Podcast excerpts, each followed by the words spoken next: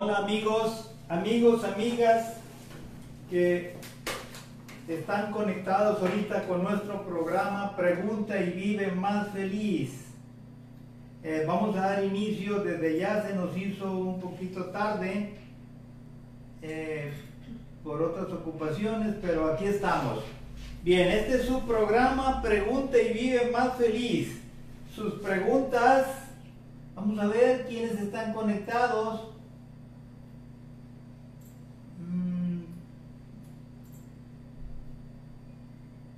Perdón.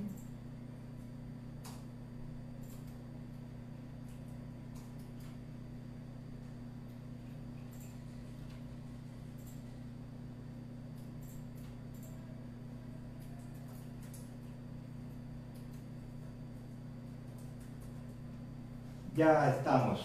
Bien, Magdalena Díaz, un saludo muy afectuoso. Gracias por tu conexión. Esperando que se conecten algunos amigos, amigas más de cualquier lugar de esta nuestra América, que ese es nuestro campo de quehacer, de trabajo. Amigos de América, amigas, Esperamos su conexión para iniciar con este su programa Pregunta y Vive Más Feliz. Julia Rivera, un saludo muy afectuoso. Gracias por tu atención.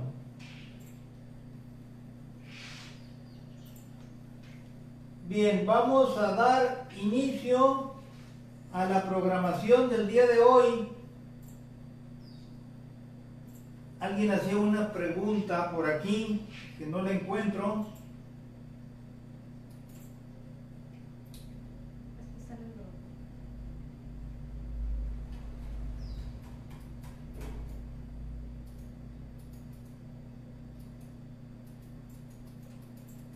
Veo que aquí en otra de nuestras redes, en nuestro grupo de Facebook, sí hay toda una incertidumbre, un gran pánico, ¿verdad? Por lo que sería el coronavirus. Eh, preguntan qué puede comentar, pregunta Octavio, del coronavirus, cómo prevenirlo. Y bueno, Patti, no tengo el nombre, no, no sé, de la conexión por otro lado. Bueno, Leo María Méndez los que quieren hacer preguntas, por favor, a través de este de esta frecuencia, de esta página que estamos transmitiendo directamente en vivo. Leo Méndez, un saludo muy afectuoso. Gracias por tu conexión, tu atención. Y bien, entonces espero sus preguntas, aparte de lo que preguntan sobre el coronavirus eso viene de otra red.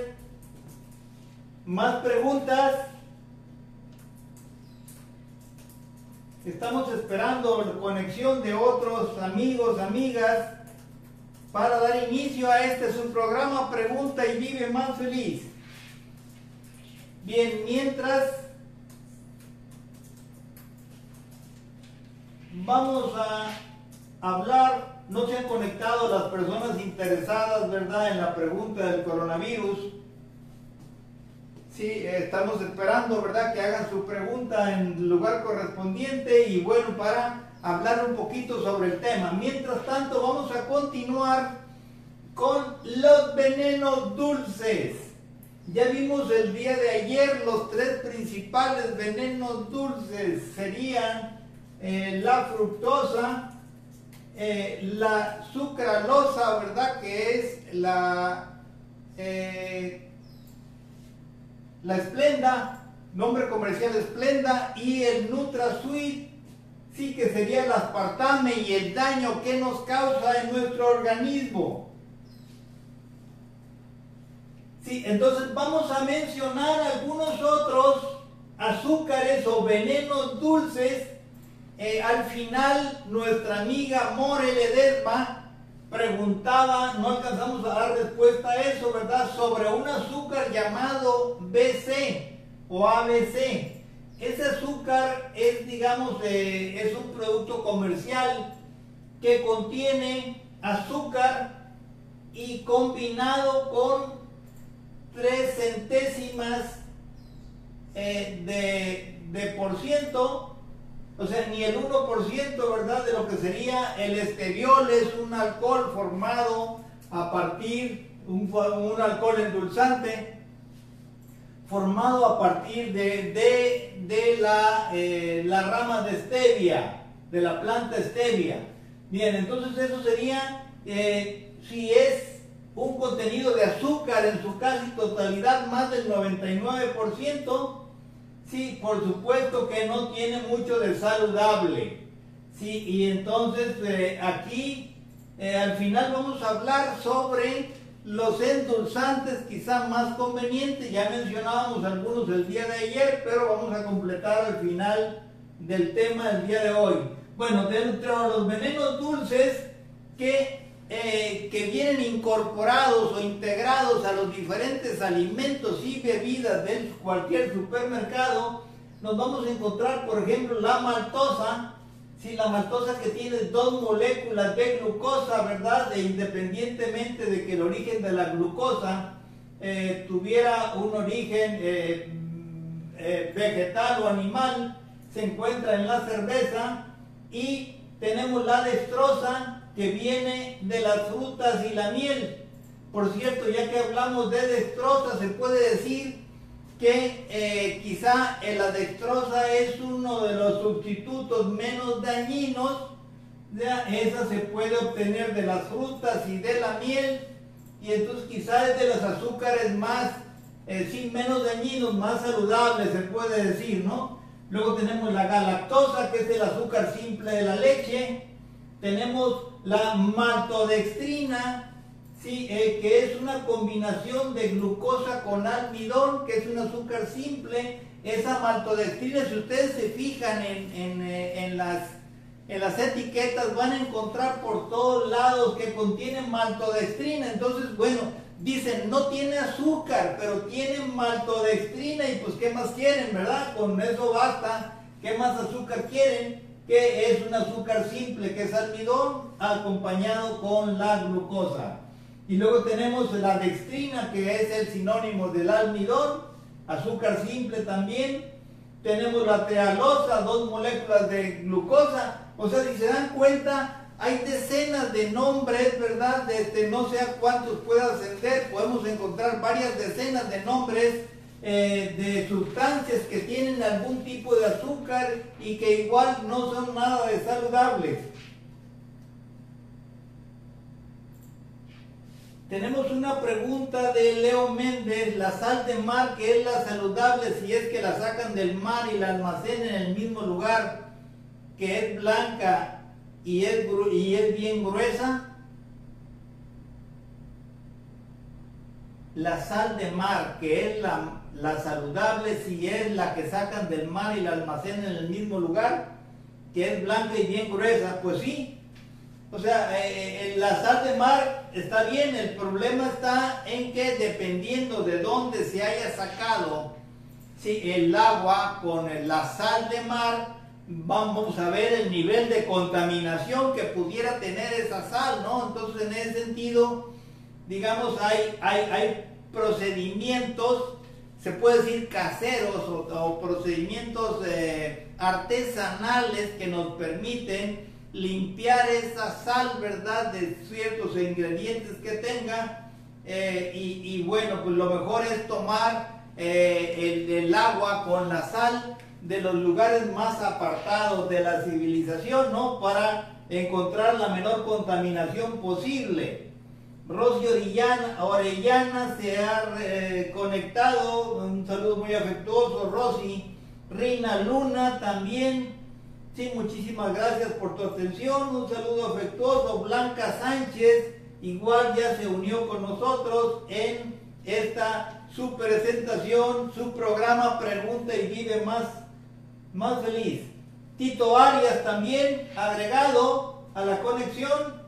Y bueno, continuamos con los diferentes venenos dulces de los que hemos estado hablando. Ya hablamos de la maltosa, ¿verdad? Que tiene dos moléculas de glucosa, ¿verdad? Que se encuentra en la cerveza. Ya hablamos de el azúcar ABC, que contiene azúcar en más del 99% y esteviol, ¿verdad? Que se extrae de la planta stevia. Y la esbetia ni se diga que tiene también esteviol en 2.5% con la sacarosa. Todos son alternativas no saludables. Y tenemos, les decía yo, que la dextrosa eh, que proviene de frutas y miel, quizá es de la menos dañina. Tenemos la galactosa, que es el azúcar simple de leche. La maltodestrina, que es una combinación de almidón con glucosa. Eh, la tetrealosa, ¿verdad? que tiene dos moléculas de glucosa. El sirope que sacan del árbol del arce es una combinación de sacarosa con fructosa y bueno, tenemos la lactosa, ¿verdad? Que es una combinación de glucosa con galactosa. Y tenemos también el, la miel de agave, ¿verdad? Que en, prácticamente el 90% o más eh, tiene contenidos de azúcar, por lo tanto no tiene nada de saludable, a pesar de que nos han vendido la idea de que así es. Y bueno, tenemos en muchos de los contenidos de los productos, de los diferentes alimentos del supermercado, sí, que dice concentrado de jugo de frutas, pues eso es azúcar, néctar, cuando dice néctar, igualmente, ¿verdad? Dice néctar de tal fruta, pero al final de cuentas es azúcar. Cuando viene, digamos, la fruta en almíbar, igual azúcar, etilmaltol, así como muchos otros alcoholes son azúcares el sorbitol, ¿verdad? Que es el alcohol que sale de la manzana y el durazno también es un endulzante no saludable. Y ya no se diga el jarabe de maíz, que es el que nos va a dar la fructosa que viene en casi todos los alimentos. Y bueno, tenemos otras formas de azúcares que son menos dañinos, como eh, los carbohidratos complejos, ¿verdad? Que se van a transformar en azúcar eh, por ejemplo, de la calabaza, del betabel, de la berenjena, la zanahoria, el chayote. Esto, por ejemplo, estos carbohidratos complejos, en realidad sí pueden ser saludables y convenientes, ¿verdad? Porque si bien eh, son carbohidratos, ¿verdad? Que se van a hacer un poco de azúcar, combustible, también eh, tienen otras sustancias y tienen la característica, además de que no se absorben inmediatamente, o sea, no elevan rápidamente los niveles de azúcar en sangre, puesto que se van a absorber hasta el intestino grueso debido precisamente a que son sustancias complejas. Todos los carbohidratos complejos no se absorben en el intestino delgado, sino que van pasando al intestino grueso. Y bueno, tenemos carbohidratos simples como el caso de las frutas, por supuesto. Si consumimos frutas, eh, la consumimos como tal, con todo y fibra, ¿sí? y entonces ahí vamos a consumir diferentes tipos de azúcares y no se van a absorber rápidamente como si fueran jugos. En el caso de los jugos son azúcares concentrados y entonces es la diferencia. Tenemos también dentro de los carbohidratos simples, aparte el betabel tiene complejos y simples y la leche por supuesto, ¿verdad? Que tiene carbohidratos simples también. Encontramos también carbohidratos eh, o algún tipo de azúcares en las legumbres como la lenteja y el frijol y en verduras y hortalizas y por supuesto en algunos cereales, aunque estos son más saludables como la quinoa, eh, también podemos hablar en ese sentido del amaranto que esos dos últimos eh, no solamente contienen carbohidratos, sino también tienen un contenido bastante eh, aceptable de, de proteínas, ¿no? lo cual es un alimento muy conveniente para aquellos que son vegetarianos. Bien, entonces aquí además tenemos otros endulzantes saludables, más saludables, como es el caso de la stevia, toda vez que sea orgánica y que tomemos en cuenta que la stevia eh, tiende a ser un poquito amarga en lo que sería el tallo, las ramas, ¿sí? Eh, principalmente, y, lo menos, lo menos em, amargo se puede decir, sí, lo más endulzante se encuentra en las hojas, por eso la conveniencia, ¿verdad?, de consumir las hojas fundamentalmente. Y bueno, tenemos también otro eh, endulzante saludable que sería, perdón, aquí apareció Gloria Cruz, muy afectuoso. Gracias por tu atención, Gloria. Marco Antonio Tirado, Walter Méndez, muchas gracias por su atención, queridos amigos. Y estamos en su programa Pregunta y Vive Más Feliz.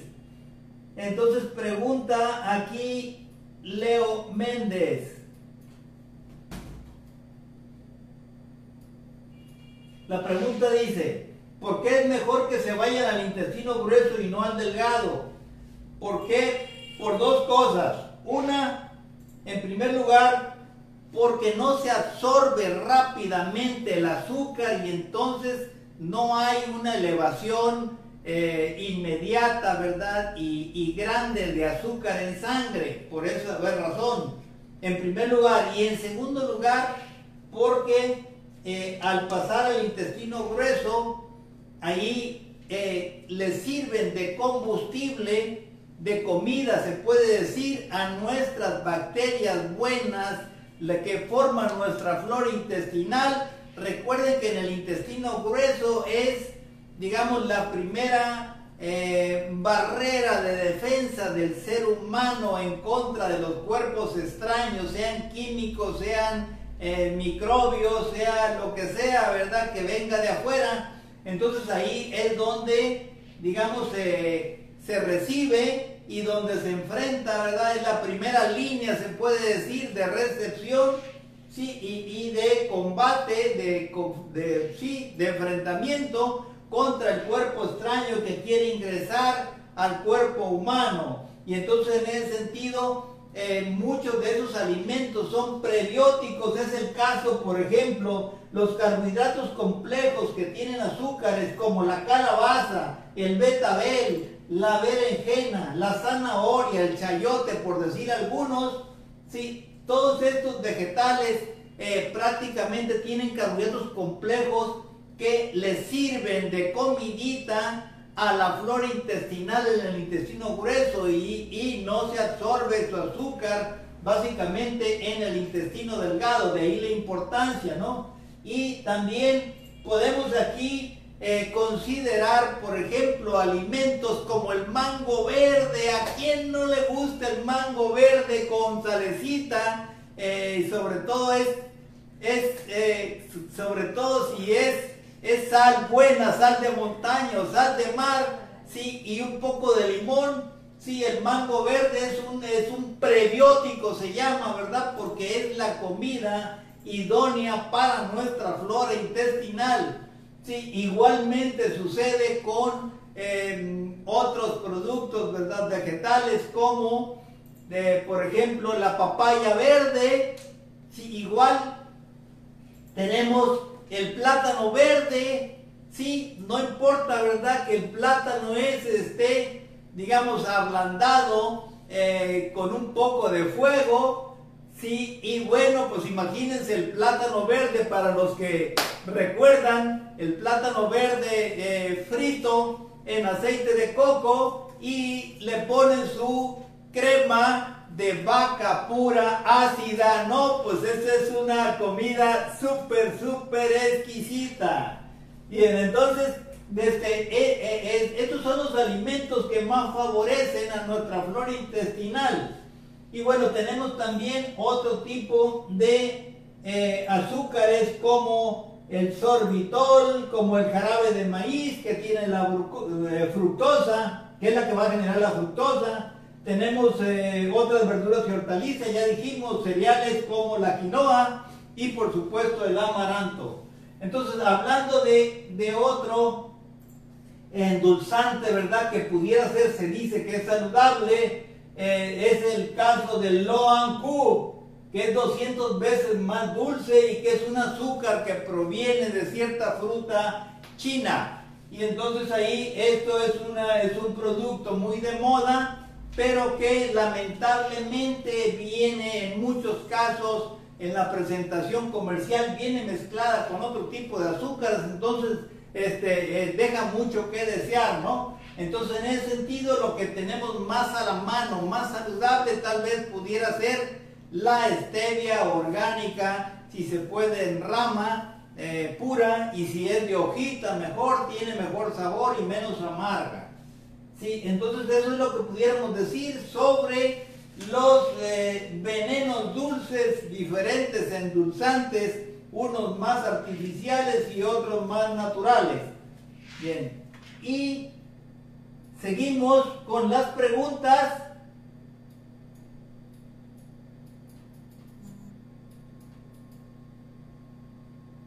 Queridos amigos, espero sus preguntas. Saludos de Marco Antonio Tirado. Adelante sus preguntas. Bueno, vamos a...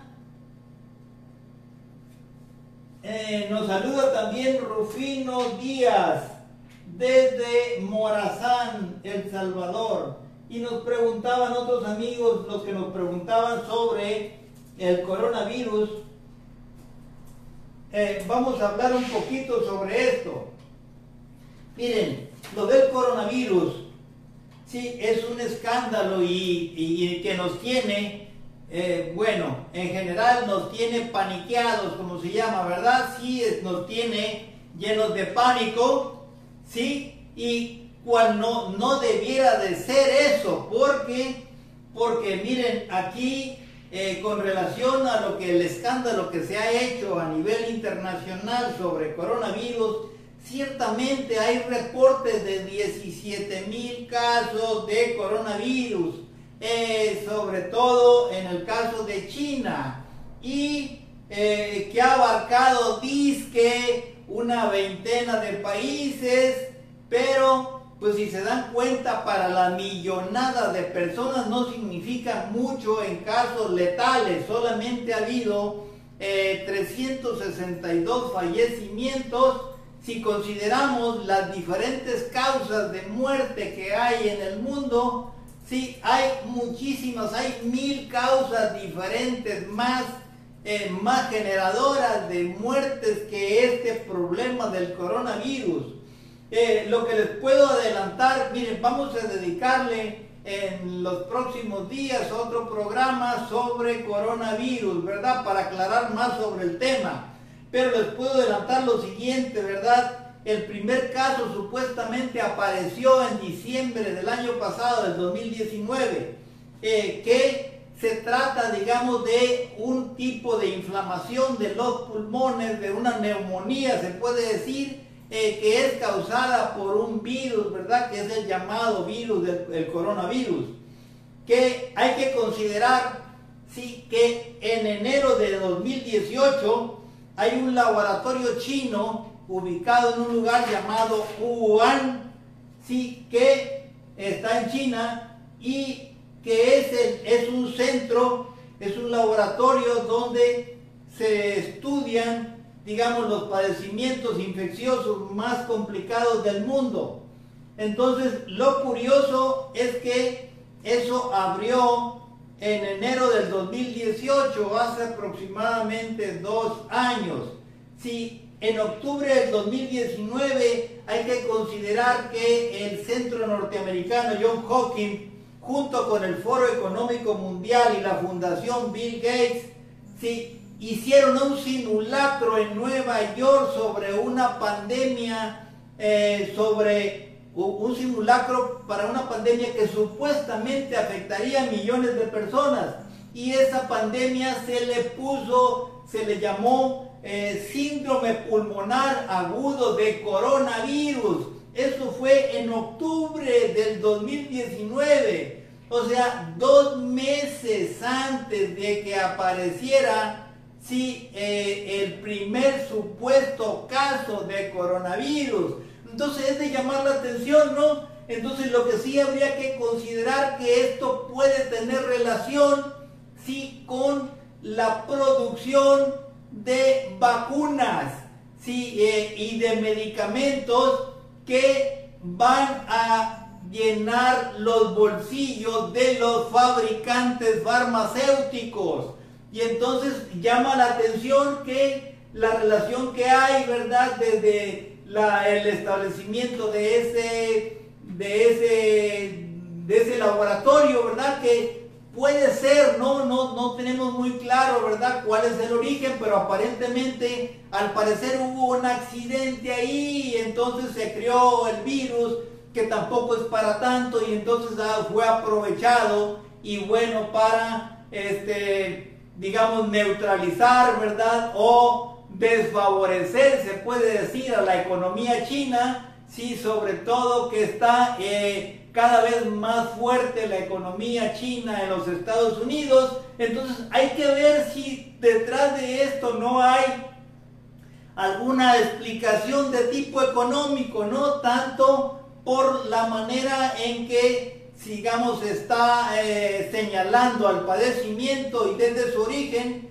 como en el estímulo que vaya a generar eh, o a facilitar la producción de vacunas que dejen ganancias millonarias a los fabricantes de medicinas, aguas, no nos dejemos llevar. Consideremos lo siguiente, ¿verdad? Que eh, da la casualidad que se dio el simulacro ese antes de que aparecieran los casos y que además es un factor, es una causa que no causa así tantas muertes, ¿verdad? No es tan complicada. Acuérdense lo que nos sucedió con la influenza, ¿verdad? De la, gripe de, los, de, de la década pasada y que ahí pues se nos asustó a medio mundo sobre estos padecimientos y a final de cuentas, ¿verdad? Aquí los únicos ganadores fueron los fabricantes de vacunas, ¿no? Entonces aguas con esto. Lo que sí les puedo decir es que, eh, miren, cualquier infección que aparezca en un ser humano es debido a que tiene un estado de debilidad, un sistema inmune sí que está deprimido. Es una situación en la que eh, se ha generado por una vivencia de estrés. O sea que cuando una gente esté estresada, se le bajan las defensas. ¿Por qué razón? Porque recuerden lo que yo les decía, ¿no? Que eh, cuando hay una situación de estrés, algo que lo sentimos como una amenaza, aunque no sea eh, esa amenaza real, sino que sea imaginaria nuestra, se nos inflaman, nos crecen las amígdalas cerebrales. Sí, al crecer las amígdalas cerebrales se eh, estimula el sistema nervioso simpático que va a mandar señales a las glándulas suprarrenales que tenemos arriba de los riñones y ahí va a estimularse la producción de hormonas hormonas que nos preparan para pelear y para correr. Sí, la adrenalina, no la adrenalina y por supuesto el cortisol que nos mantiene, digamos, en estado de alerta. Entonces, cuando sentimos una amenaza, el cortisol no se nos baja. ¿Y el, qué sucede con la elevación del cortisol en sangre? Que debilita, desgasta, la capa, la, la, digamos, la membrana celular de los glóbulos blancos que son nuestras defensas se debilitan y entonces eh, cuando tenemos alguna situación que afecta a nuestro sistema nervioso,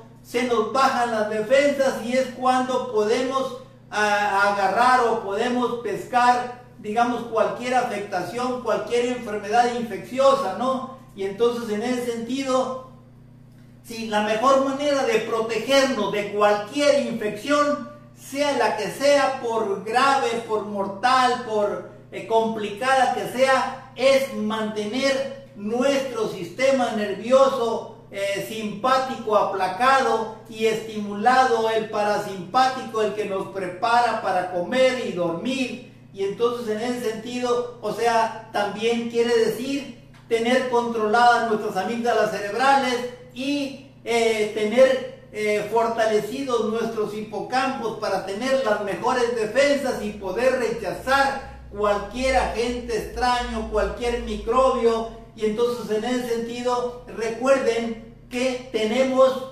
eh, bastante, tenemos con nosotros, estamos rodeados de microbios que aprovechan la condición de debilidad de nuestro cuerpo para infectarnos. Si nosotros tenemos un sistema inmune fortalecido, porque no nos dejamos asustar, ni, ni, sentirnos, sentirnos como muy amenazados, o sea, eh, si tenemos, quiere decir que si tenemos un sistema nervioso controlado, difícilmente van a bajar nuestras defensas y difícilmente vamos a pescar cualquier padecimiento infeccioso. Eso es lo que pudiéramos decir y adelantar. Eh, sobre eh, lo que es el padecimiento del coronavirus. Bien, entonces quedamos pendientes para hablar más profundidad si la próxima semana o la siguiente sobre el tema del coronavirus. Quise adelantarles un poco eh, sobre esto, ¿verdad? Y que se tranquilicen, ¿verdad? Que no va a pasar nada, ¿sí? Que no funda el pánico, como se dice, ¿no? Eh, Leo nos pregunta, ¿a qué se debe que de vez en cuando se me acalambran los dedos de mi mano izquierda. Bueno, pues hay, hay un sinnúmero de causas de calambres en los dedos.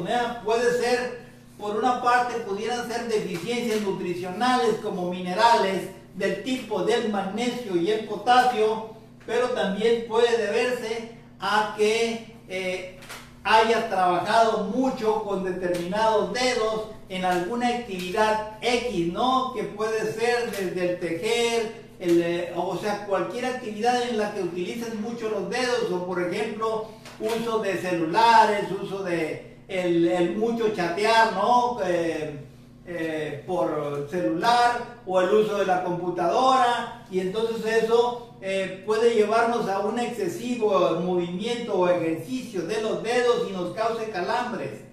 Sí, entonces puede ser eso, pero también, pues sí, puede ser por eh, problemas de circulación de la sangre, porque, porque pues haya algunas deficiencias nutricionales principalmente, y quizá esas sean las causas, ¿no? Entonces eso es lo que podemos comentar sobre lo de los calambres. Habría que ver en cada caso cuál es eh, la explicación más clara.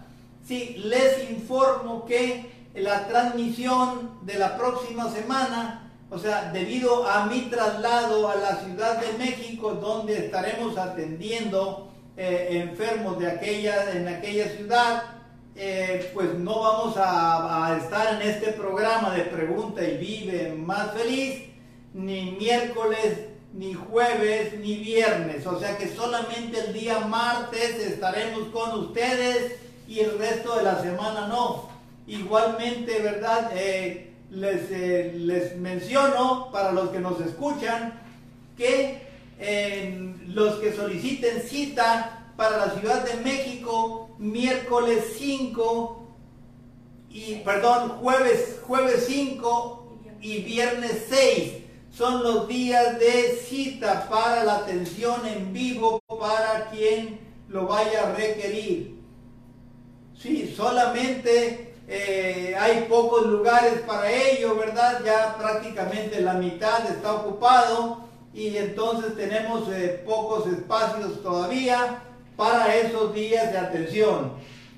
Bien, la otra cosa, les recuerdo que se conecten a eh, mi, que, me busquen en, en YouTube, en el canal de YouTube y que se suscriban a mi canal para así poder en lo futuro poder hacer transmisiones en vivo en ese canal. Igualmente les recuerdo nuestra eh, conferencia que sí va a tener lugar el miércoles próximo a las 9 de la mañana. Sería la última presentación de la semana y luego ya es mi traslado, ¿verdad?, a la Ciudad de México.